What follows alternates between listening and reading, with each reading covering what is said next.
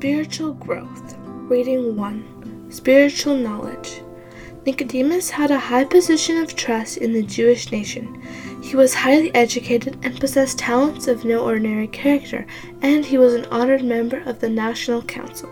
With others, he had been stirred by the teaching of Jesus. Though rich, learned, and honored, he had been strangely attracted by the humble Nazarene. The lessons that had fallen from the Savior's lips had greatly impressed him, and he desired to learn more of these wonderful truths. He greatly desired an interview with Jesus, but shrank from seeking him openly. It would be too humiliating for a ruler of the Jews to acknowledge himself in sympathy with the teacher as yet so little known. And should his visit come to the knowledge of the Sanhedrin, it would draw upon him their scorn and denunciation.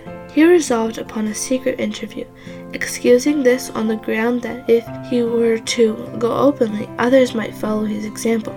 Learning by special inquiry the Saviour's place of retirement in the Mount of Olives, he waited until the city was hushed in slumber, and then sought him. Nicodemus, a product of his education. In the days of Christ, the town or city that did not provide for the religious instruction of the young was regarded as under the curse of God. Yet the teaching had become formal.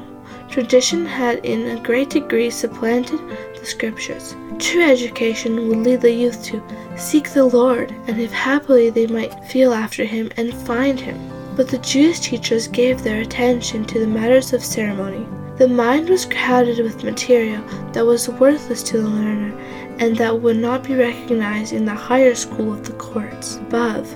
The experience which is obtained through a personal acceptance of God's Word had no place in the educational system. Absorbed in the round of externals, the students found no quiet hours to spend with God.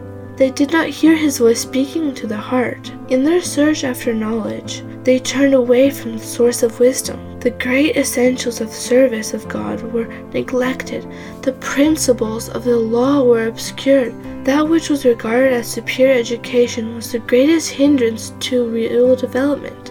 Under the training of rabbis, the powers of the youth were repressed. Their minds became cramped and narrow. You may have a good knowledge of arts, you may have an acquaintance with the sciences, you may excel in music and in penmanship, your manners may please your associates, but what have these things to do with the preparation for heaven? What do they what have they to do to prepare you to stand before the tribunal of God? A need for spiritual renewal. Nicodemus had come to the Lord thinking to enter into a discussion with him, but Jesus laid bare the foundation of principles of truth. He said to Nicodemus, It is not the oretical knowledge you need so as much as the spiritual regeneration. He said to Nicodemus, It is not theoretical knowledge you need so much as spiritual regeneration. You need not to have your curiosity satisfied, but to have a new heart. You must receive a new life from above before you can appreciate heavenly things. Until this change takes place, making all things new, it will result in no saving good for you to discuss with me my authority or my mission. Nicodemus had heard the preaching of John the Baptist concerning repentance and baptism, and pointing the people to one who should baptize with the Holy Spirit. He himself had felt that there was a lack of spirituality among the Jews. He had hoped for a better state of things at the Messiah's coming. Yet the heart searching message of the Baptist had failed to work in him, con- uh, in him conviction of sin. He was a strict Pharisee and prided himself on his good works. He was widely esteemed for his benevolence and his liberality in sustaining the temple service, and he felt secure of the favor of God. He was startled at the thought of the kingdom too pure for him to see in his present state.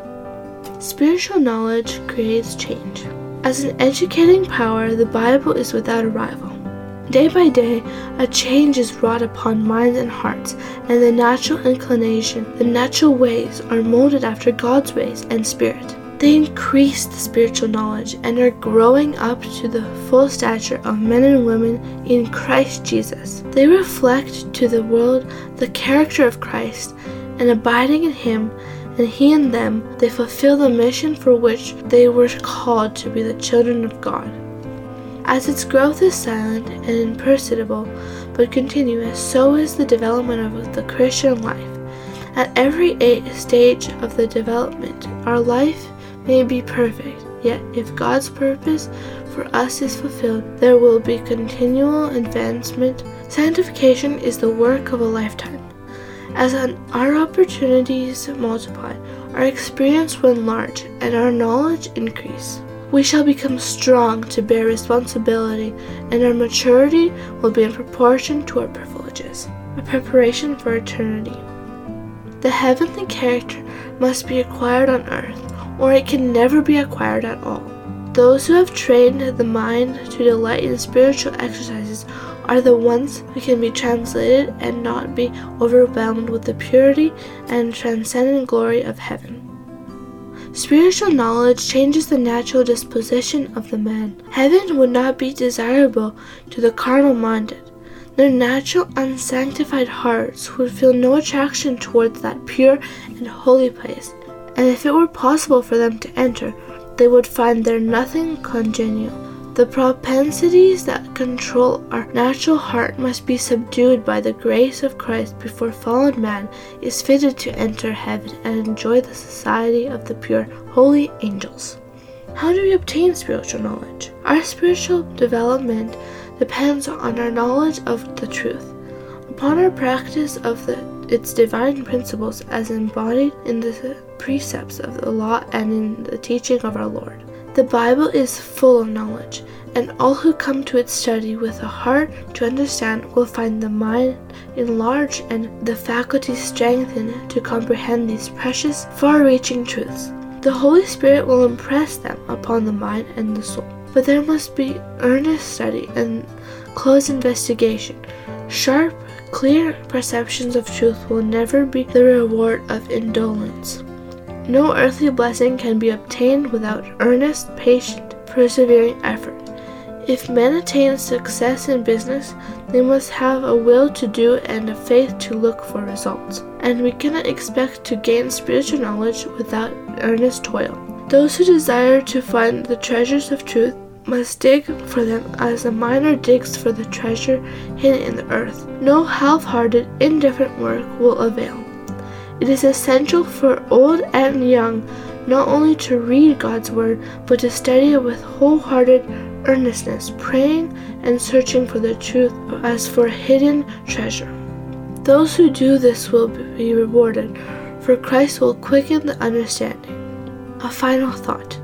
True knowledge comes from God and returns to God. His children are to receive that they may give again. Those who, through the grace of God, have received intellectual and spiritual benefits are to draw others with them as they advance to the higher excellence. And this work, done to promote the good of others, will have the cooperation of unseen agencies. As we faithfully continue the work, we shall have high aspirations for righteousness, holiness, and a perfect knowledge of God. In this life, we become complete in Christ, and our increased capabilities we shall take with us to the courts above. Amen. This is written by Ellen G. White. You can find all the other readings in the description box below.